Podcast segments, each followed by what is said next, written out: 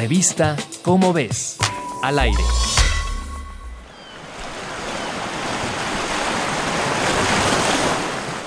Hace poco, un descubrimiento en las profundidades de las aguas yucatecas reveló un crimen cometido hace más de 100 años. En 2017, investigadores de la Subdirección de Arqueología Subacuática de Lina localizaron los restos de un barco de vapor hundido a 3.7 kilómetros del puerto yucateco de Cisal.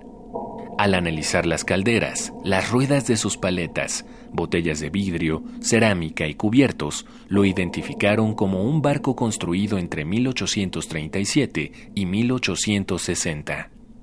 Después se investigaron los registros históricos de navegación de esa zona y fechas para encontrarse con que era el Unión, un barco de la compañía española Sangronis Hermanos.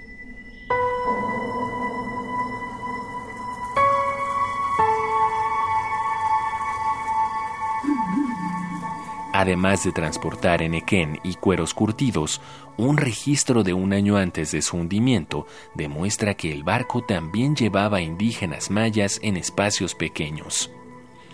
No eran pasajeros, sino esclavos. En mayo de 1861, Benito Juárez había emitido un decreto en el que se prohibía el comercio de indios mayas bajo cualquier título pero los registros encontrados del Unión mostraron que estas prácticas se mantuvieron muchos años después, aun cuando Juárez había previsto que los traficantes de esclavos los registraban falsamente como jornaleros contratados.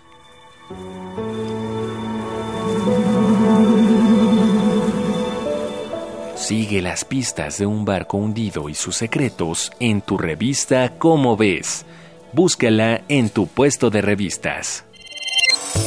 Revista Cómo ves, al aire.